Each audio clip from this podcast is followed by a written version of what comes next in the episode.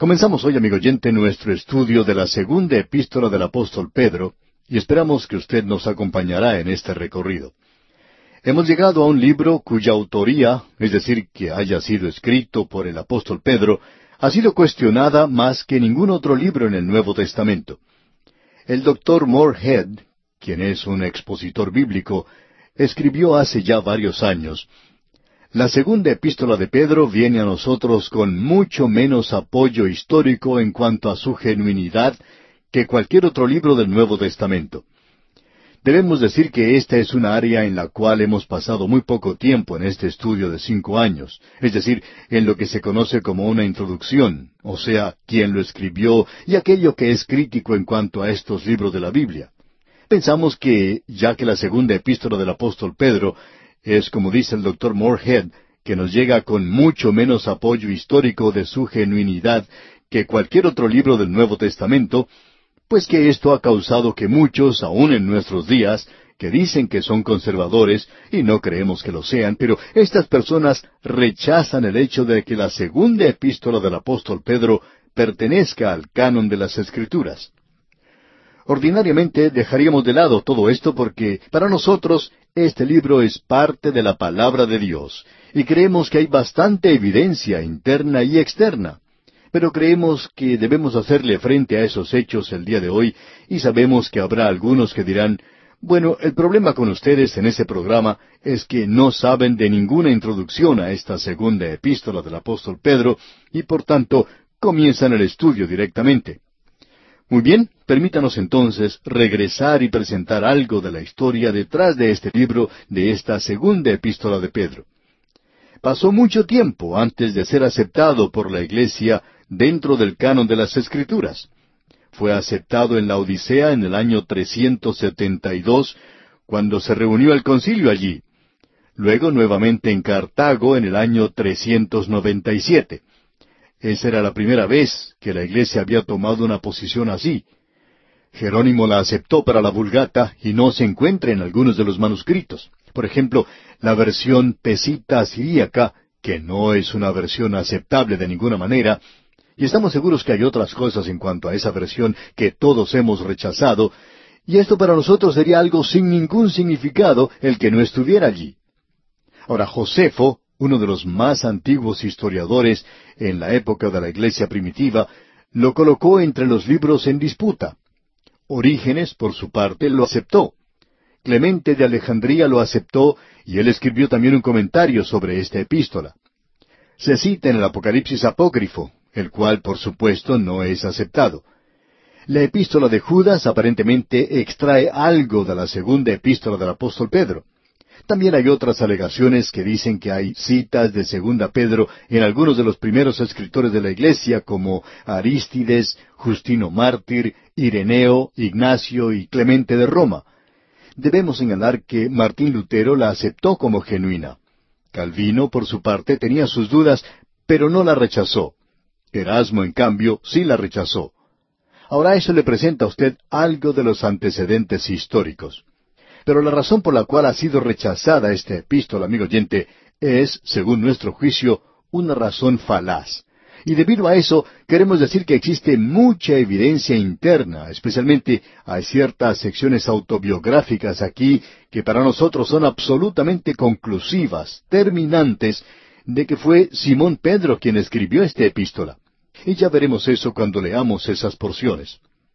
Ahora la pregunta que se ha presentado a veces es, ¿Por qué, según algunas personas dicen, esta segunda epístola del apóstol Pedro es tan diferente, o sea, diferente de la primera epístola del apóstol Pedro? Bueno, podríamos hacer una pregunta en cuanto a por qué Romanos es tan diferente de la segunda epístola a Timoteo, o por qué la segunda epístola a Timoteo es tan diferente de Romanos. Sin embargo, fue el mismo escritor quien escribió ambas epístolas. Pablo las escribió. La nación, por supuesto, es el asunto o tema, y francamente, la segunda epístola del apóstol Pedro es muy similar a lo que es la segunda epístola a Timoteo. Ambas son, por así decirlo, el canto del cisne de los dos grandes apóstoles. Esta epístola que vamos a estudiar es el canto del cisne de Simón Pedro, y luego la segunda epístola a Timoteo fue el canto del cisne del apóstol Pablo. Ahora existen varias cosas sorprendentemente similares entre estas dos. Ambas epístolas presentan señales de advertencia a lo largo del camino peregrino que la Iglesia está recorriendo para identificar la tremenda apostasía que ya estaba en camino en esa época. Ahora usted y yo estamos viviendo en el día cuando la apostasía ya ha llegado. Pensamos que es la primera delegación que ha arribado, pero se está acercando con toda su potencia.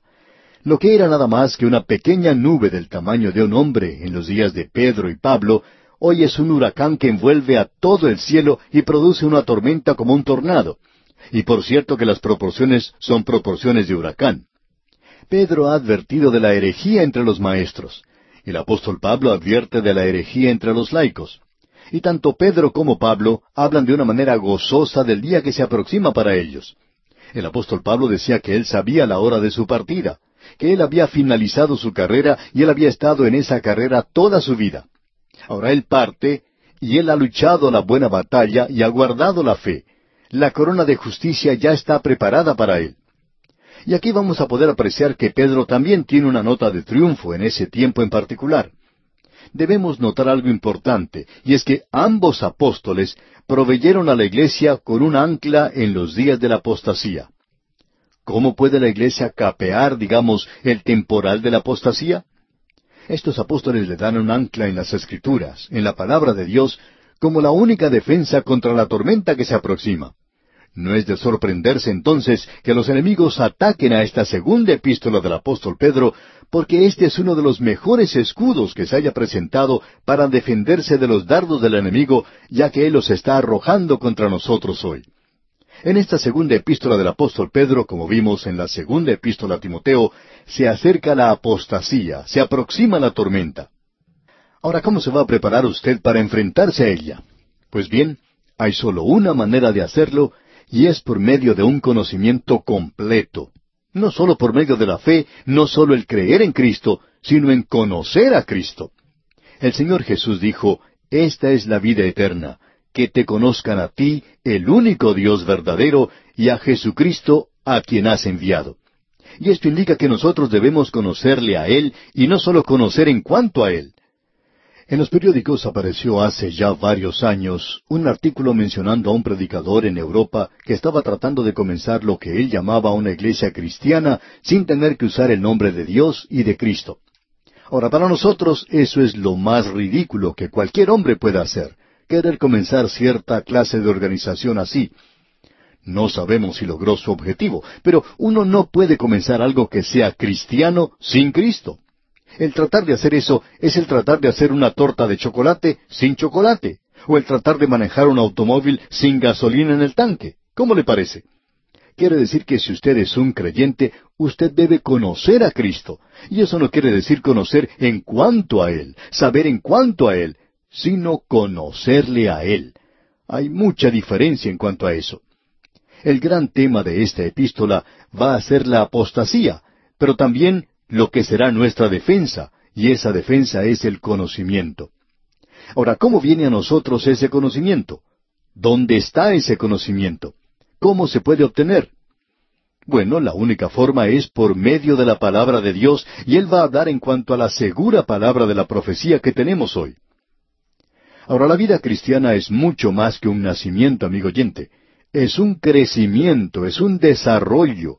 Nosotros debemos crecer y para nosotros la clave de esta epístola se encuentra en el último versículo de ella, donde dice Pedro, antes bien, creced en la gracia y el conocimiento de nuestro Señor y Salvador Jesucristo.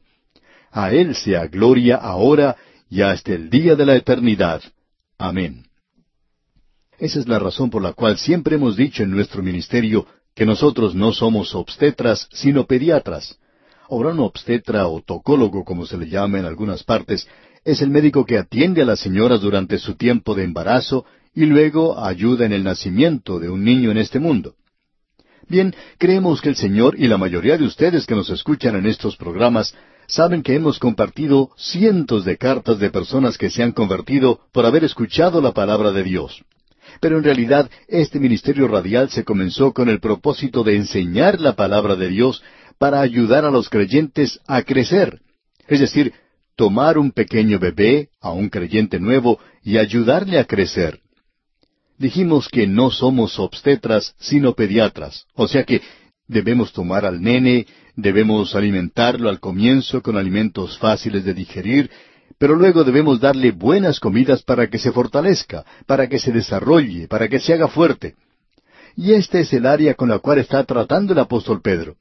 Usted no va a poder vivir para Dios en estos días de apostasía, amigo oyente, a no ser que usted tenga el conocimiento de la palabra de Dios. Y vamos a hablar mucho en cuanto a esto al entrar en esta epístola.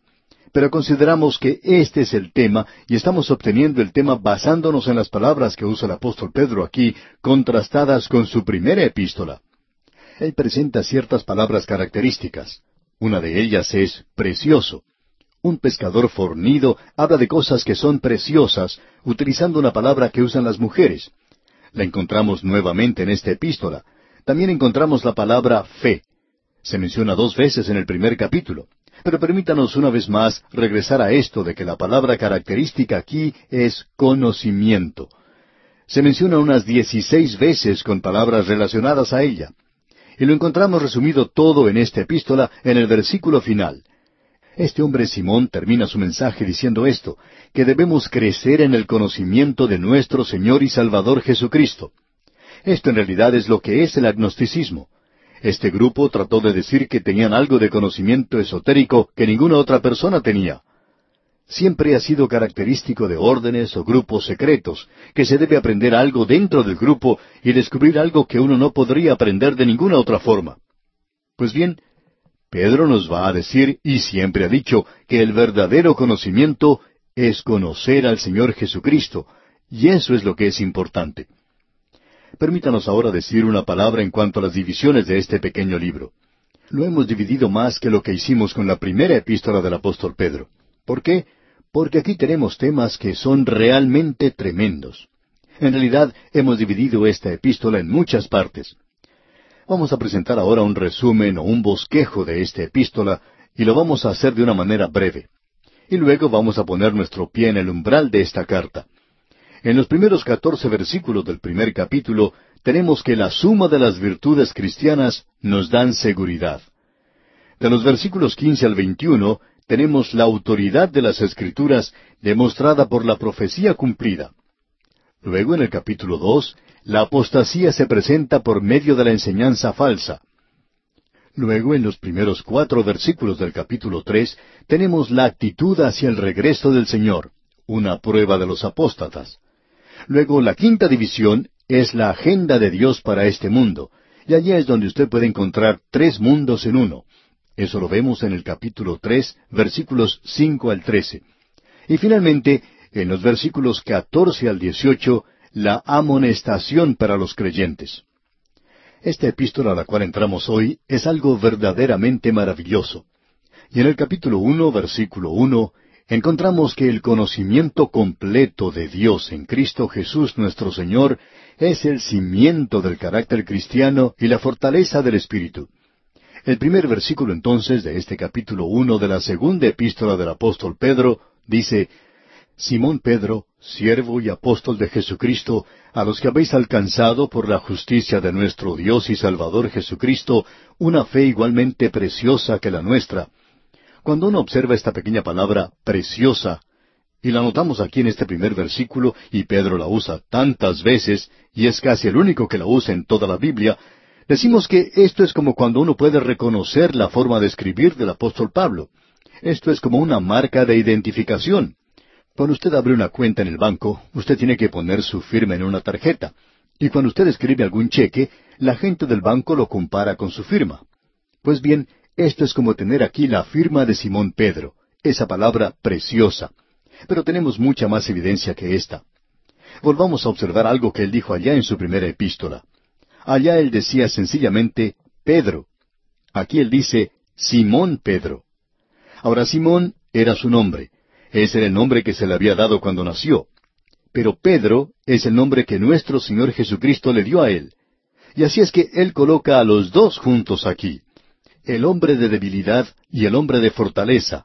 El hombre como una roca y el hombre que cambiaba su forma de pensar. Él era ambas cosas. Pero amigo oyente, cuando uno llega a observar lo que dice esta epístola, y la primera epístola también, y escribió la segunda un poco después de haber escrito la primera, usted puede estar seguro de una cosa, que es el hombre roca ahora. Él es ese hombre que va a ser crucificado, y por tanto nosotros no nos encontramos en una posición por la cual le podemos criticar. Él se llama a sí mismo Simón Pedro, un siervo, un esclavo. Él no tomó para sí una posición elevada en la iglesia. Él dijo, yo soy un esclavo y un apóstol. Esa es su autoridad, y él es uno de ellos, sencillamente un apóstol. No el apóstol, sino un apóstol de Jesucristo. Luego dice, a los que habéis alcanzado por la justicia de nuestro Dios y Salvador Jesucristo una fe igualmente preciosa que la nuestra. Aquí tenemos algo realmente maravilloso. No vamos a tener tiempo para desarrollar todo esto como nos gustaría hacerlo, pero lo que él está diciendo aquí es algo realmente maravilloso. Él dice, a los que habéis alcanzado una fe igualmente preciosa que la nuestra. Cuando él dice fe, quiere decir fe, ese conjunto de verdades que nosotros llamamos Evangelio hoy. Él dice, ustedes la han recibido y es cosa suya lo que hagan con ella. Amigo oyente, hay quienes toman un punto de vista que llamamos hipercalvinístico, que comienzan a decir que uno tiene que ser elegido antes de poder ser salvo, que Él tiene que darle la fe para creer, y en parte estamos de acuerdo con eso. Pero también queremos presentar claramente que la razón por la cual los hombres no van a Cristo se nos presenta de una manera muy clara en la palabra de Dios. No tenemos tiempo para desarrollar esto aquí, pero quisiéramos que usted lo vea. Pablo habla de esto allá en su segunda epístola a los Corintios capítulo tres versículos quince y dieciséis. Allí dice, y aún hasta el día de hoy, cuando se lee a Moisés, el velo está puesto sobre el corazón de ellos. Pero cuando se conviertan al Señor, el velo se quitará. Cuando se conviertan al Señor, ¿qué es eso? ¿De qué está hablando? Bueno, el modificador aquí será el corazón, cuando el corazón se convierta. La razón por la cual los hombres no son salvos hoy no es debido a su forma de pensar, es debido a su corazón, al pecado en su vida. Y ellos no quieren creer. No nos venga a decir, amigo oyente, que usted ha sido elegido para perderse. Él no quiere que ninguno perezca. Amigo oyente, si usted se pierde es porque hay pecado en su corazón y usted no quiere ir a Cristo, porque eso indica que usted tiene que abandonar el pecado. Y el apóstol Pedro dice aquí, a los que habéis alcanzado, por la justicia de nuestro Dios y Salvador Jesucristo, una fe igualmente preciosa que la nuestra. Y esa justicia es aquello que se nos da cuando vamos a Cristo el Salvador. Él no solo sustrae o resta nuestro pecado, sino que suma, agrega su justicia. Nosotros no somos solamente criminales que hemos sido liberados y perdonados.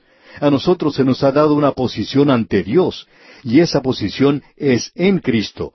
Somos aceptos en el amado. Bien, amigo oyente, vamos a detenernos aquí por hoy.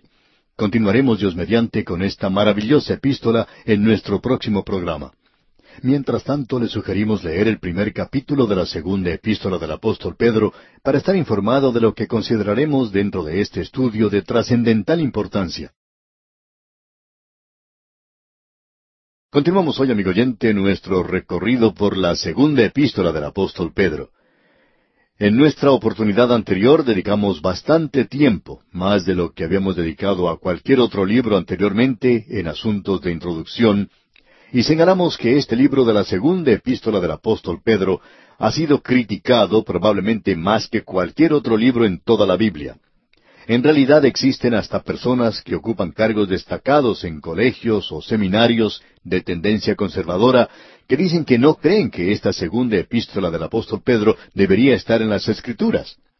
Ahora nosotros queremos decir que opinamos que existe una abundancia de evidencia que indica que este libro pertenece a la palabra de Dios, y estas evidencias son tanto internas como externas. Una de las ventajas que ha sido el producto de todos estos ataques contra este libro es que ha causado que los expositores de tendencias fundamentales y conservadoras, a través de los años, hayan defendido este libro, y probablemente no hay ningún otro libro que haya tenido tanta defensa como esta epístola. Esta es una epístola de la cual estamos seguros, y estamos seguros de los sesenta y seis libros de la Biblia, pero si hubiera alguno del cual estuviéramos más seguros que de otro, y no creemos que eso sea cierto, pero podríamos decir que sería esta segunda epístola del apóstol Pedro, ya que hay tanta evidencia que se ha presentado para confirmar nuestra fe en esto. Podemos encontrar esa evidencia al leer este libro. El mayor argumento que se haya presentado contra este libro es que no suena como la primera epístola. Bueno, sencillamente sucede que Pedro cambia el tema. Ahora él está escribiendo aquí su canto de cisne, digamos. Es muy interesante notar que la segunda epístola a Timoteo es completamente diferente a la epístola a los romanos. Y aún así, nunca hemos escuchado a algún crítico decir que el apóstol Pablo no escribió estos dos libros. Con todo, el tema es completamente diferente.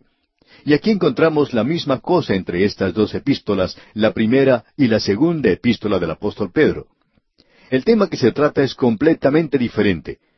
En nuestro programa anterior vimos que se le daba mucho énfasis al conocimiento. En días de apostasía, la única forma en que uno puede fortificarse a sí mismo es mediante el conocimiento de la palabra de Dios. El apóstol Pedro nos lo presenta de una manera muy clara, y vamos a leer otra vez el versículo uno. Simón Pedro, siervo y apóstol de Jesucristo, a los que habéis alcanzado por la justicia de nuestro Dios y Salvador Jesucristo una fe igualmente preciosa que la nuestra. Dios ha provisto su palabra hoy, probablemente a mayor cantidad de personas en el mundo en este momento que en cualquier otro momento en la historia del mundo. Usted puede encender su radio en cualquier momento, en cualquier parte, y escuchar en el día un mensaje basado en la Biblia. No es que nosotros estemos en todas partes, sino que hay otros programas que son bastante buenos también. La palabra de Dios está siendo predicada, y estos programas están alcanzando a gente en todo el mundo. Este programa, por ejemplo, es transmitido en varios idiomas, en el ruso, en castellano, en portugués, inglés y hasta en chino, y en muchos otros idiomas y dialectos alrededor del mundo. Nosotros nos regocijamos de que la palabra de Dios se esté esparciendo de esta manera. Amigo oyente, si usted no es un creyente hoy, no nos diga que usted tiene reservas mentales, porque eso no es así. Lo que usted sí tiene son reservas pecaminosas. Cuando el corazón se convierte, es entonces cuando Dios va a quitar el velo. Y en cualquier momento en que usted esté listo, Dios está listo. Él le puede salvar. Y creemos que Él salva a todo aquel que va a Él. Porque de tal manera amó Dios al mundo que ha dado a su Hijo unigénito para que todo aquel que en Él cree no se pierda, mas tenga vida eterna. Y eso es todo lo que le pide Él a usted. Él ni siquiera le pide a usted que se limpie cuando va ante Él, pero Él le limpiará si usted realmente toma las cosas en serio con Él cuando va a Él. Ahora el versículo dos de este primer capítulo de la segunda epístola del apóstol Pedro dice, Gracia y paz sean multiplicadas en el conocimiento de Dios y de nuestro Señor Jesús. Hemos considerado repetidas veces estas palabras gracia y paz. Eso lo hicimos cuando estudiamos la primera epístola del apóstol Pedro y no vamos a repasarlas otra vez, sino solamente vamos a decir que siempre se colocan en este mismo orden. Gracia y paz usted debe conocer y experimentar la gracia de Dios, es decir, que Dios le ha salvado no por sus propios méritos, por su carácter o por algo que existe en usted, sino que Él le ha salvado a usted por su fe en Cristo. Y es porque Él le ama a usted lo suficiente como para morir por usted en una cruz y pagar así el castigo por sus pecados, y hacer posible así que un Dios santo pueda alcanzarle a usted y salvarle. Por tanto, Dios le salva a usted, amigo oyente, por gracia. Él sencillamente le salva a usted cuando usted confía en Cristo sin ningún mérito de parte suya. Ahora, cuando usted conoce eso, entonces puede experimentar en su propia vida la paz de Dios. Y eso es lo que Pablo quiso decir en su epístola a los romanos en cuanto a lo que él expresa, justificados pues por la fe, tenemos paz para con Dios por medio de nuestro Señor Jesucristo. Aquí podemos apreciar algo maravilloso en cuanto a Simón Pedro. Ha habido aquellos que le han llamado un pescador ignorante. Pero, amigo oyente, nosotros pudimos apreciar lo que él era en la primera epístola. Él trata con más doctrina allí que cualquier otro en tan corto tiempo. Él toma y habla de materias y asuntos de controversia y trata esos temas con suma habilidad y hace lo mismo aquí. Él es el único de los escritores en el Nuevo Testamento que utiliza la aritmética. ¿Ha notado usted lo que él dice? Que la gracia y la paz os sean multiplicadas. Él está hablando aquí de multiplicación. Él dice que usted no solo debería experimentar la gracia y la paz de Dios, sino que Él espera que esto sea multiplicado. El apóstol Pablo no entró en ese asunto de la matemática, pero él dijo que Dios es rico en gracia y que la paz de Dios sobrepasa todo entendimiento. Pero Simón Pedro nos habla directamente a nosotros en cosas que son fáciles de entender, y él toma una tabla de multiplicación y dice estas dos cosas, espero que sean multiplicadas. ¿Y cuán maravilloso es esto, amigo oyente? Ahora, ¿cómo puede ser esto multiplicado para nosotros? ¿A través de alguna visión que tengamos? ¿A través de algún método perezoso que muchos utilizan en el presente? No, amigo oyente, por medio del conocimiento de Dios y de nuestro Señor Jesús. Y volvemos ahora a esta palabra conocimiento. Él habla de esto una y otra vez en esta epístola porque es de tanta importancia el conocimiento de Él. El apóstol Pablo dice, a fin de conocerle y el poder de su resurrección que pueda conocerle a Él. Y usted descubrirá, amigo oyente, que el cristianismo es una persona. Usted no solamente cree en Él, sino que le llega a conocer. Él es el Salvador viviente. En este mismo instante Él se encuentra a la diestra de Dios. Yo quiero conocerle a Él. Y eso es lo importante, querer conocer a Cristo. Usted recuerda que fue Daniel quien dijo, Mas el pueblo que conoce a su Dios se esforzará y actuará. Usted, amigo oyente, no va a hacer nada por Dios y no va a poder servirle a Él hasta cuando usted conozca al Señor Jesucristo. Ahora, ¿cómo viene este conocimiento? Bueno, ya vamos a ver qué es lo que nos dice Pedro, y Él no nos va a dejar en duda. Él no va a dejarnos allí colgando en el aire cuando termine con esta epístola. Este es un conocimiento de la palabra de Dios, de la segura palabra de Dios. Nosotros teníamos que tener una palabra más segura de fe, y de eso es de lo que Él nos va a hablar más adelante. Pero aquí Él está hablando a través del conocimiento de Dios. Job fue quien dijo, vuelve en amistad con Él y tendrás paz, y por ello te vendrá bien. Ahora Pedro está hablando aquí del conocimiento de Dios. Permítanos ilustrarlo de la siguiente manera. Suponga que usted y yo estamos conversando en cuanto al gobierno de mi país. En la conversación usted me pregunta si yo conozco al presidente de mi país. Yo le respondo que no, que no lo conozco. Usted me dice, pero usted sí ha oído hablar de él. Y yo le respondo que, por supuesto que sí. Es más, he visto al presidente en la televisión, he escuchado algunos de sus discursos y he visto su fotografía en los diarios. Pero la verdad es que no le conozco personalmente. Si él pasara a mi lado, claro que lo reconocería, pero yo no le conozco personalmente. Yo no sé cómo se siente él en cuanto a ciertos asuntos.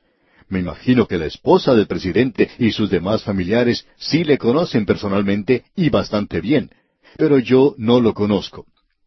Ahora estamos hablando aquí del conocimiento de Dios, epignosis. Pedro utiliza esa palabra varias veces y luego en otras ocasiones él sencillamente utiliza la palabra gnosis. Epignosis significa un conocimiento superior, significa un conocimiento que viene por medio del Espíritu Santo, tomando las cosas de Cristo y haciéndolas reales para nosotros. Creemos que usted puede llegar a conocer al Señor Jesucristo mucho mejor que lo que puede llegar a conocer a sus seres más queridos. Creemos que usted puede conocerle a Él de tal manera que pueda ir a Él y decirle cosas que ni siquiera se atrevería usted a mencionar a sus seres más queridos pero usted puede hablar con Él. Y amigo oyente, el conocerle a Él es vida eterna. Eso es lo importante. Eso viene a través de un nacimiento, por medio del nacer de nuevo. Y el apóstol Pedro dice, no de simiente corruptible, sino de incorruptible, por la palabra de Dios que vive y permanece para siempre. Luego, cuando usted ha nacido ya, usted no es otra cosa que un pequeño bebé, ignorante y entonces es necesario que le conozca a Él. En una ocasión, cierto conocido predicador hizo una declaración que era realmente sorprendente. Este hombre dijo, después de haber sido salvo, fui al seminario para descubrir lo que me había ocurrido. Y eso es bueno. Él fue a un seminario para descubrir lo que le había ocurrido. Y amigo oyente, usted puede confiar en el Señor y no conocerle realmente. Y luego hay muchos que creen ser creyentes. Vamos a hablar de esta clase más adelante. Es muy importante hacer esa clase de diferencia. Ahora nuevamente leamos el versículo dos de este capítulo uno de la segunda epístola del apóstol Pedro. Dice, Gracia y paz os sean multiplicadas en el conocimiento de Dios y de nuestro Señor Jesús. Más adelante Él le dice a usted dónde puede obtener ese conocimiento y él señala al único lugar donde puede obtenerlo. Y eso es importante de conocer. En el laboratorio de ciencia de una universidad se había colocado el siguiente pensamiento. Lo más cerca del saber es saber dónde encontrarlo. Ahora, ¿quiere usted saber dónde descubrir algo en cuanto a Jesucristo? En la palabra de Dios, en ese libro que se llama la Biblia. Ese es el único lugar, amigo oyente, donde usted puede llegar a conocerle. Usted no puede llegar a conocerle en la naturaleza. Usted puede descubrir algo en cuanto a su poder, su sabiduría, y usted puede conocerle por medio de alguna experiencia que ha tenido o por medio de alguna reunión. Pero usted no va a conocerle personalmente aparte de la palabra de Dios. Ahora el versículo tres de este capítulo uno de la segunda epístola del apóstol Pedro dice como todas las cosas que pertenecen a la vida y a la piedad nos han sido dadas por su divino poder, mediante el conocimiento de aquel que nos llamó por su gloria y excelencia. Note usted, como todas las cosas que pertenecen a la vida y a la piedad nos han sido dadas por su divino poder. El Señor, por medio de su poder divino, nos ha dado todas las cosas que usted y yo necesitamos y que están relacionadas con la vida. Es decir, que viven plenamente. Yo no sé en cuanto a usted, amigo oyente, pero a mí siempre me ha gustado vivir plenamente, completamente. Yo quiero vivir, y eso no quiere decir que quiero vivir de la forma en que el mundo piensa en cuanto a lo que debe ser la vida y la forma en que debemos divertirnos. Podemos gozar de la vida plenamente, pero eso debe ser en santidad. Uno siempre tiene problemas cuando deja la santidad de lado y se goza en la carne. Aquí se habla de las cosas que pertenecen a la vida y a la piedad. No diga, amigo oyente, que Dios no ha arreglado las cosas para que usted pueda vivir. Él ha preparado todo para usted. Y en este versículo tres leemos, como todas las cosas que pertenecen a la vida y a la piedad nos han sido dadas por su divino poder, mediante el conocimiento de aquel que nos llamó por su gloria y excelencia. Nuevamente, es sólo por medio del conocimiento de Cristo que usted puede aprender realmente a vivir aquí a crecer y a convertirse en una persona verdaderamente piadosa.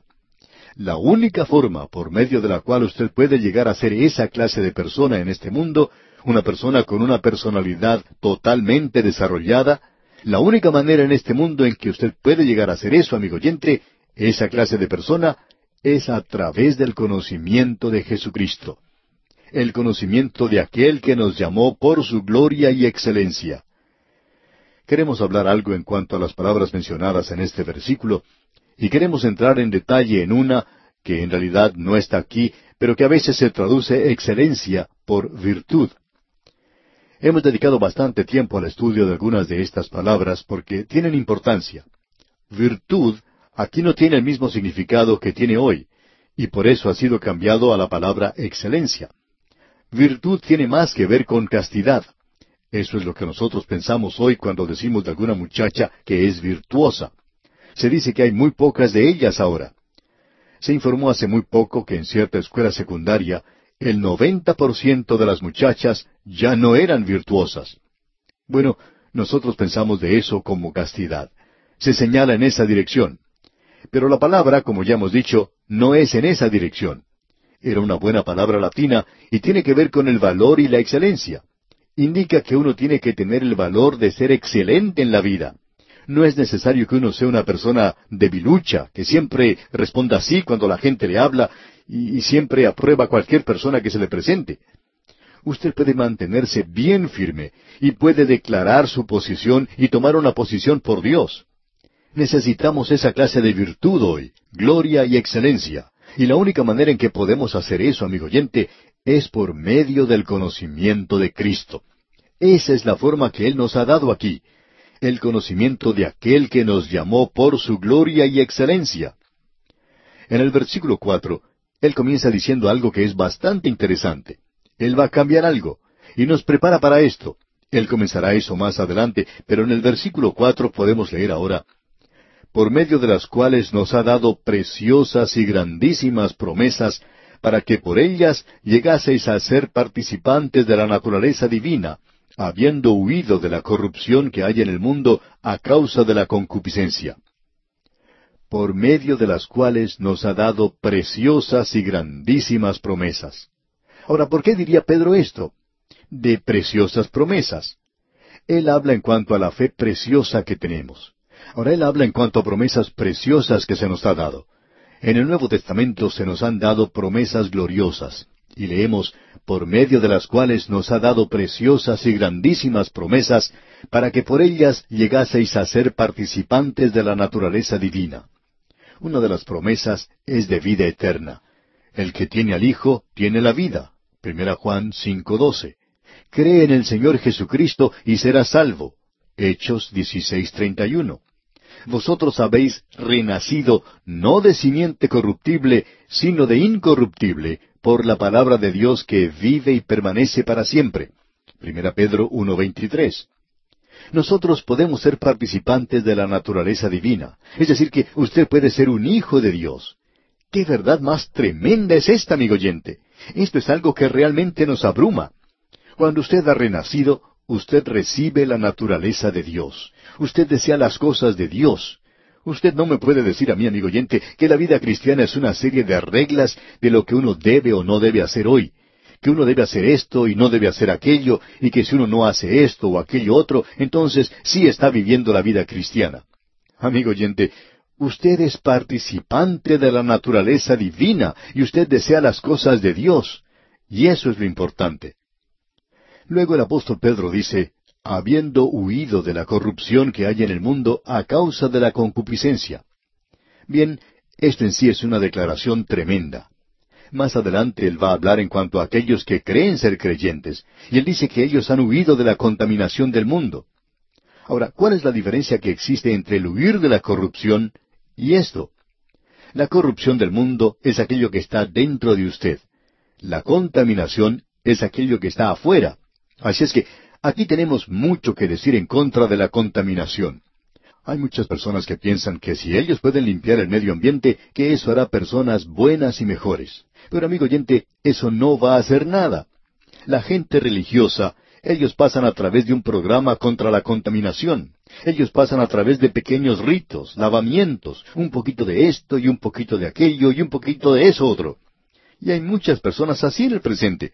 Pero si usted va a huir de la corrupción del mundo, usted tiene que tener una nueva naturaleza, usted tiene que haber renacido, participantes de una naturaleza divina, habiendo huido de la corrupción que está en el mundo a causa de la concupiscencia.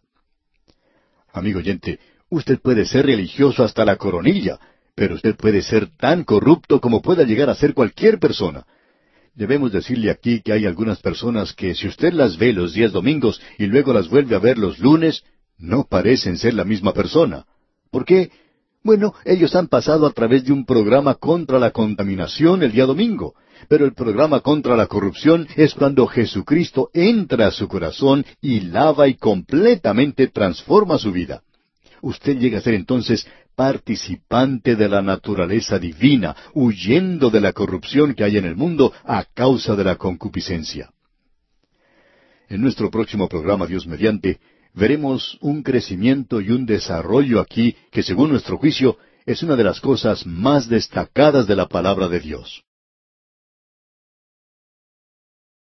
Continuamos hoy, amigo oyente, en nuestro estudio en la segunda epístola del apóstol Pedro, y vamos a comenzar leyendo una vez más el versículo cuatro del primer capítulo que leímos en el programa anterior.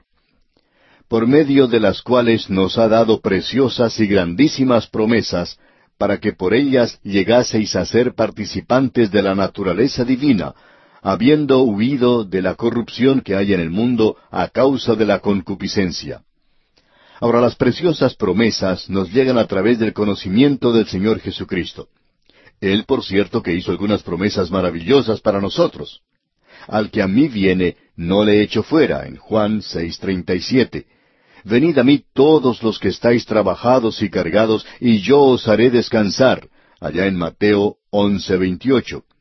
Ese es el descanso de la redención.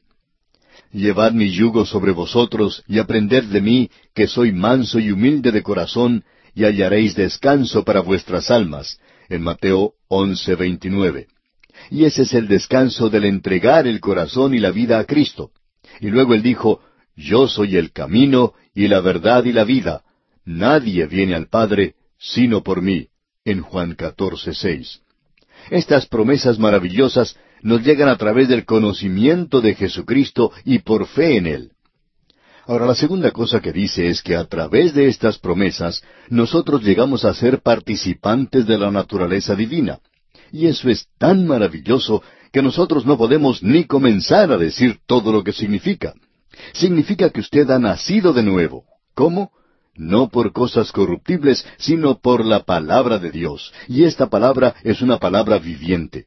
Si usted cree en ella, usted confiará en Cristo. Usted nace de nuevo.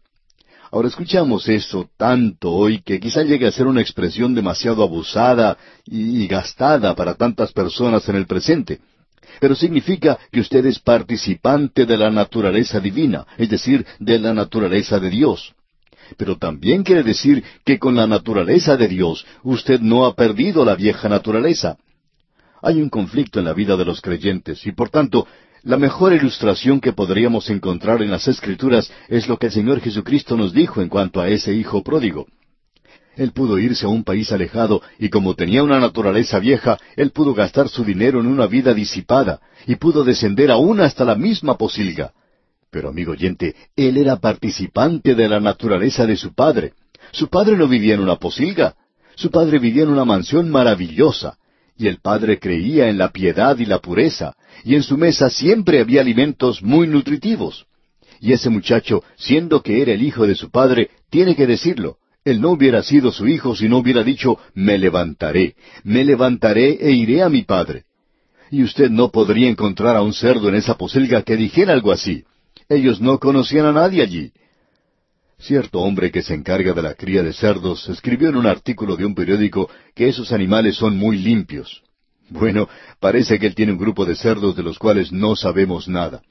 Pero sí sabemos que podemos ver aquí en la segunda epístola del apóstol Pedro que un cerdo puede lavarse y limpiarse y puede llegar a ser alguien elegante, puede unirse a una iglesia, puede hasta llegar a ser un diácono en la iglesia, y hasta podría ser un ministro en el púlpito. Pero él continúa siendo un cerdo y un cerdo va a regresar a su posilga. Pero el Hijo, él es participante de la naturaleza de su Padre. Si usted es un hijo de Dios, amigo oyente, usted tiene la naturaleza de Dios. ¿No es eso algo maravilloso, amigo oyente, el que podamos comprender a Dios tal cual Él habla en su palabra? El Espíritu de Dios hace que esto sea algo real para nosotros. Yo escucho la voz del Padre, y no queremos decir que sea una voz audible, sino que la escuchamos a través de la palabra de Dios. Ahora notemos que a causa de eso él dijo, añadid. Y pensamos que podríamos ir directamente a Pedro como si le conociéramos personalmente y decirle, ¿qué es lo que uno puede agregar a las promesas del Señor Jesucristo? ¿Qué es lo que uno puede agregar a eso de ser participante de la naturaleza divina? Él dice, bueno, cuando usted llega a ese punto, usted recién ha comenzado. Amigo oyente, lo que Pedro está diciendo aquí es que hay algo más, más allá de la salvación. Ahora alguien quizá nos va a decir, ¿qué es lo que quiere decir con eso de algo más allá de la salvación? Bueno, el apóstol Pablo le dijo a Timoteo en cuanto a las escrituras que ellas te pueden hacer sabio para la salvación. Ahora Timoteo ya era salvo. ¿Qué quiere decir con eso? Bueno, la salvación se encuentra en tiempo pasado. Yo he sido salvo, pero también está en tiempo presente. Yo estoy siendo salvado. Y también está en tiempo futuro. Seré salvo. Recuerde las palabras del apóstol Juan en su primera epístola capítulo tres versículo dos. Amados, ahora somos hijos de Dios, y aún no se ha manifestado lo que hemos de ser, pero sabemos que cuando Él se manifieste, seremos semejantes a Él, porque le veremos tal como Él es. Bueno, aún no soy como Él es. Todavía no he llegado a ese punto, pero estoy en ese proceso. Él va a hablar ahora en cuanto a que un creyente, cuando ha nacido de nuevo, no debe quedarse en la cuna y seguir actuando como un bebé el resto de su vida. No debe hacer eso, sino que tiene que llegar al punto donde comienza a crecer. Y el versículo cinco dice, Vosotros también, poniendo toda diligencia por esto mismo, añadid a vuestra fe virtud, a la virtud conocimiento. La vida cristiana es un asunto bastante serio, amigo oyente. Nosotros la hemos convertido en una actividad demasiado liviana, algo extra. No es algo que uno lleva al mundo de los negocios, según la forma de pensar del día de hoy. Tampoco es algo que uno lleve al colegio, no es algo que uno lleva a la vida social. Es algo que, bueno, es como ponerse ropas buenas los días domingo nada más. Uno usa eso nada más que en ciertas ocasiones. Pero la vida cristiana es algo bastante serio, amigo oyente. Y el apóstol Pedro dice aquí, poniendo toda diligencia. Y él nos presenta aquí una serie de cosas maravillosas. Leamos los versículos cinco al siete en conjunto. Vosotros también, poniendo toda diligencia por esto mismo, añadid a vuestra fe virtud, a la virtud conocimiento, al conocimiento dominio propio, al dominio propio paciencia, a la paciencia piedad, a la piedad afecto fraternal, y al afecto fraternal, amor. Vamos a echar una mirada a cada una de estas cosas. Esto no es como hacer un collar ensartando cuentas una detrás de otra. Tampoco es eso que a veces realizan los muchachos cuando juegan al dominó, que ponen las piezas de costado una al lado de la otra, y luego cuando se hace caer una de ellas, todas las demás caen juntas. Porque una provoca la caída de la otra que está al lado. Y hay muchas personas que piensan que eso es lo que tenemos aquí, algo parecido a eso. Bueno, eso no es en realidad lo que nos dice el apóstol Pedro. Y es algo bastante difícil, digamos de paso, el tratar de decir exactamente lo que él quiere expresar aquí. Añadid a vuestra fe virtud, a la virtud conocimiento. Y no es algo que no esté relacionado. No es como colocar un ladrillo encima del otro, aunque hay muchos que piensan que es así. Ahora alguien quizá nos diga, pero Pablo utilizó esa expresión de que nosotros somos un templo y que se coloca una piedra sobre la otra. Sí, pero esas son piedras vivientes. Y eso nos lleva a otra ilustración. La vida cristiana es un crecimiento. Eso es lo que el apóstol Pedro explica en esta epístola. Él cierra esta carta con una declaración tremenda. Lo presenta en un fulgor de gloria. Creced en gracia y en el conocimiento de nuestro Señor y Salvador Jesucristo es un crecimiento, y lo podríamos comparar a un árbol. En algunas zonas crecen árboles gigantescos. Sin embargo, estos árboles comienzan muy pequeños. Si alguien nos regalara uno de estos árboles cuando recién comienza, lo podríamos poner en una maceta en la casa. Si lo dejamos allí por algún tiempo, con el pasar de los años veremos que este árbol crece y crece y que si uno no lo cambia de lugar a tiempo, va a llegar a ser tan grande que sería imposible moverlo. Pues bien, así es la vida cristiana. Es un crecimiento, es un desarrollo, y en un bosque suceden dos cosas. Lo que en realidad sucede es una transfiguración. Allí hay cosas que o bien están vivas y están creciendo, o están muertas y se están echando a perder. Esos son los dos procesos que tienen lugar en un bosque. Ahora, si usted es un hijo de Dios, usted crecerá. Y estos son atributos diferentes. Estas características diferentes deberían ser aquellas que le caracterizan a usted como hijo de Dios. Observemos esto aquí porque, como ya hemos dicho, es algo maravilloso y no es un collar de perlas. Ya hemos oído hablar de eso, pero no se refiere a eso aquí para nada. Lo que aquí tenemos en realidad es un árbol. Y este es un árbol que está creciendo. Y estos son los diferentes pasos de crecimiento que tienen lugar. Hay algunos árboles que, como hemos dicho, crecen hasta alcanzar alturas gigantescas, y hay mucho desarrollo y crecimiento. La vida cristiana debería ser algo así.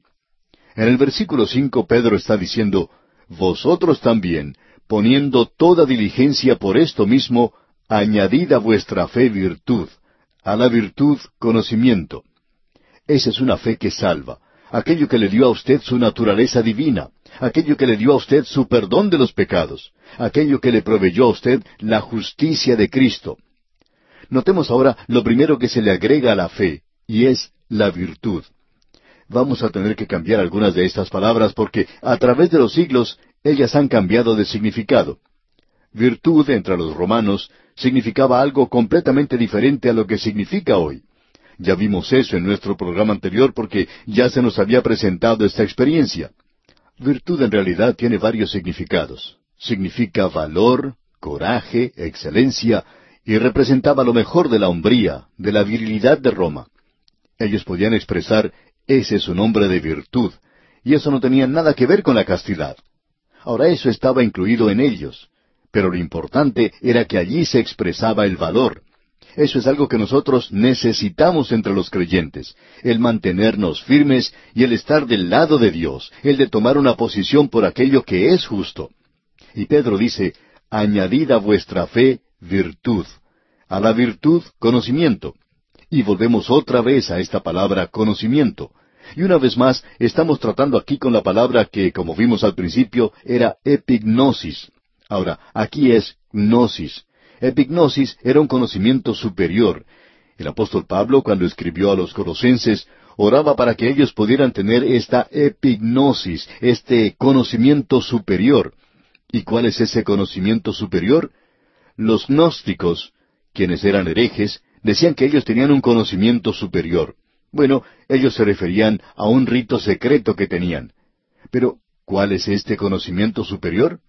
Bien, el conocimiento superior hoy es conocer a Cristo. Y vamos a ver que el apóstol Pedro va a descansar ese conocimiento sobre la palabra de Dios y demostrar que la palabra de Dios es viva, que se puede confiar en ella y que es lo que dice ser la palabra de Dios y no puede ser ninguna otra cosa. Pero epignosis, para Pablo y Pedro, significa esto, que existe un crecimiento en la vida del creyente. Algunos jóvenes cuando van a la universidad bíblica son personas un poco cínicas. Tienen una filosofía de que nadie puede ser feliz en esta vida. Y no solo lo creen para sí mismos, sino que tratan de promoverlo entre sus amigos. Algunos creen en la palabra de Dios, pero no están muy seguros. Y la verdad es que si estos jóvenes no están convencidos de que la Biblia es la palabra de Dios, entonces no debieran dedicarse al ministerio, porque su fe será destruida en algo así. Puede que tengan un poco de fe, pero es una fe muy débil. Amigo oyente, quizá parezcamos a veces en nuestras expresiones un poco dogmáticos, pero si aparecemos así, es porque lo somos. Y debemos decir lo siguiente, ya no pensamos no más que la Biblia sea la palabra de Dios, sino que estamos seguros, convencidos de que sí lo es. Ahora usted puede quizá decir, ¿cómo pueden ser tan dogmáticos en cuanto a eso? Bueno, le vamos a decir por qué. Nosotros pensábamos, creíamos que era la palabra de Dios, y el Espíritu Santo ahora lo ha confirmado. Y amigo oyente, usted no puede tener una confirmación más alta que la que hace el Espíritu de Dios cuando le confirma la palabra de Dios a su corazón y a su vida y hace que esto sea algo real y verdadero. Así es que, en el día de hoy, de vez en cuando los jóvenes preguntan en cuanto a algún libro de apologética, es decir, dicen que necesitan un libro que les pueda demostrar que la Biblia es la verdadera palabra de Dios y quieren leer un libro así. Pero nosotros ya hemos pasado esa etapa, ya no necesitamos estas cosas que nos apoyen así. Y no es que queramos jactarnos, sencillamente queremos decir que sabemos, estamos seguros que esta es la palabra de Dios. Cierto hombre dijo en una ocasión, el problema es que ustedes son demasiado dogmáticos. Pero no creemos que ese sea el problema, amigo oyente. Tenemos muchas otras cosas que pueden ser problemas, pero no es eso. No somos demasiado dogmáticos. Sencillamente estamos seguros y eso es todo. Y también debemos decir positivos. Si no creyéramos en la palabra de Dios, no la estaríamos predicando. Usted se puede imaginar a un piloto de esos grandes aviones modernos que llevan de doscientas a trescientas personas de un lado a otro de este continente, que él tiene una carta, un mapa y supongamos que él le diga a su copiloto, vota eso, yo no creo en eso. Amigo oyente, usted y yo, si nos toca estar sentados en ese avión, vamos a tener problemas. Ese piloto cree en esa carta, en ese mapa. No vale la pena salir y discutir con él en cuanto a eso. Él lo sabe, él tiene información y ya le ha sido confirmada. Él ha viajado por ese camino cientos de veces. Él sabe eso. Hay cosas que usted puede conocer y hay cosas de las cuales usted no puede estar seguro, pero sí puede estar seguro de la palabra de Dios. Así es que hay conocimiento. Pero debemos decir que la virtud significa valor, y usted necesita valor para declarar la palabra de Dios. Esa es una gran necesidad de la hora presente. Ahora el versículo seis de este capítulo uno de la segunda epístola del apóstol Pedro dice Al conocimiento dominio propio, al dominio propio paciencia, a la paciencia piedad.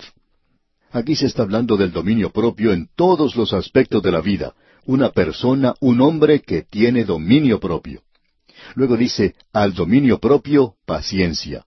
Esta palabra paciencia es una palabra que se ha entendido mal en el presente.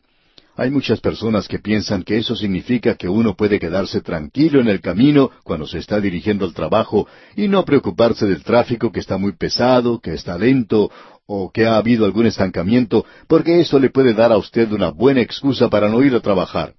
Pero amigo oyente, eso no es paciencia. La paciencia es resistencia, es algo que puede resistir y eso es algo completamente diferente. Hay muchas personas que son muy impacientes, pero que pueden resistir en el presente. Cuando algo se les presenta y no hay ninguna otra salida, pueden resistir, pueden soportar eso. Esta gente tiene valor. Tenemos entonces valor, conocimiento y luego resistencia. Este árbol está creciendo y un creyente debe ser un creyente que crece y se desarrolla. Bien, sigamos adelante. Él dice que al dominio se le agrega la paciencia y a la paciencia piedad. Esta es otra palabra que ha perdido su significado. Y significa sencillamente que uno debe ser como Dios. Indica un deseo de ser como su Padre. Usted ha nacido de nuevo en la familia de Dios. Usted quiere ser como su Padre. Y eso no quiere decir que usted vaya a ser como Dios, sino que indica que existe ese deseo y ese propósito en su vida. Nuevamente quisiéramos hacer una pausa aquí, amigo oyente, y hacerle una pregunta, una pregunta en la cual usted pueda pensar hoy. ¿Cuál es el objetivo y el propósito de su vida?